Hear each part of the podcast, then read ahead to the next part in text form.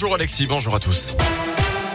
Et à la une aujourd'hui, la SM Omnisport et le rectorat de Clermont s'associent pour lutter contre la sédentarité des jeunes habitués à organiser des séances d'activité physique pour les salariés. La SM Omnisport travaille depuis euh, l'an dernier avec l'éducation nationale pour développer le programme Pause Active. Il s'agit concrètement de séances de 15 minutes réalisées en classe et qui doivent permettre aux élèves de se défouler mais aussi d'être plus concentrés. Une séance avait lieu hier à l'école Charles Perrault à Clermont. Tiffaine Coulon s'est rendu sur place pour Radio Scoop.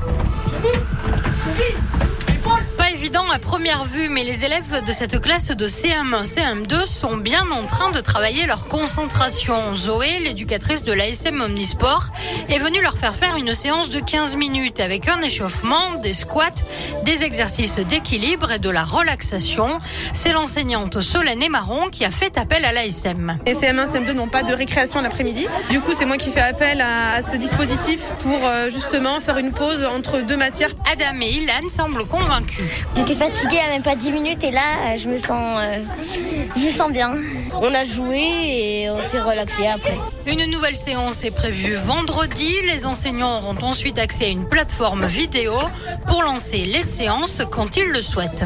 41 classes au total participent à ce programme Pause Active, ce qui représente plus de 900 élèves à Clermont, mais aussi en zone plus rurale.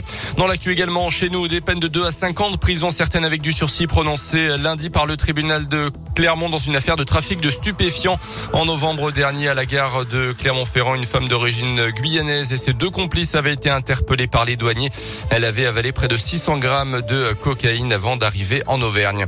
Un habitant de Sébaz, âgé de 30 ans, jugé l'an prochain pour des violences sur sa compagne enceinte de 3 mois, des faits qui remontent au week-end dernier au domicile du couple. La jeune femme a pu déposer plainte dans la foulée, indiquant aux policiers que son compagnon avec lequel elle vit depuis une dizaine d'années lui aurait notamment tiré les cheveux. Le trentenaire a été interpellé quelques heures plus tard.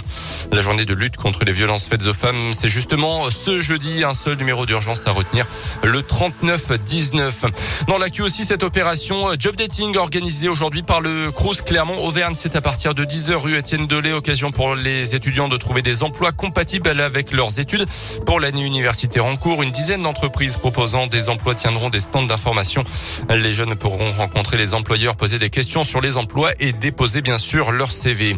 Six mois de prison avec sursis, cinq ans d'interdiction de stade. Le jugement est tombé hier en fin de journée dans l'affaire du jet de bouteille d'eau lors du match entre Lyon et Marseille en Ligue 1 de foot dimanche. La procureure avait requis six mois euh, ferme.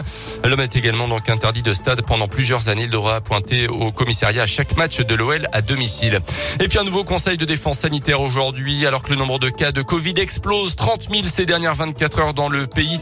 Au menu des discussions, le retour du port du masque dans les lieux clos, même avec le pass sanitaire et la généralisation de la dose de rappel du vaccin pour tous les adultes. Du foot avec la victoire de Lille hier soir en Ligue des Champions, cinquième journée de la phase de groupe 1-0 contre Salzbourg. Les Lillois qui peuvent encore espérer se qualifier pour les huitièmes, suivre ce soir le PSG en déplacement à Manchester City. Et puis du rugby, grâce à leurs deux victoires d'affilée contre la Nouvelle-Zélande ces derniers jours, les Françaises grimpent sur le podium du rugby mondial. Les Bleus sont troisième derrière justement la Nouvelle-Zélande et l'Angleterre. Bravo à elles.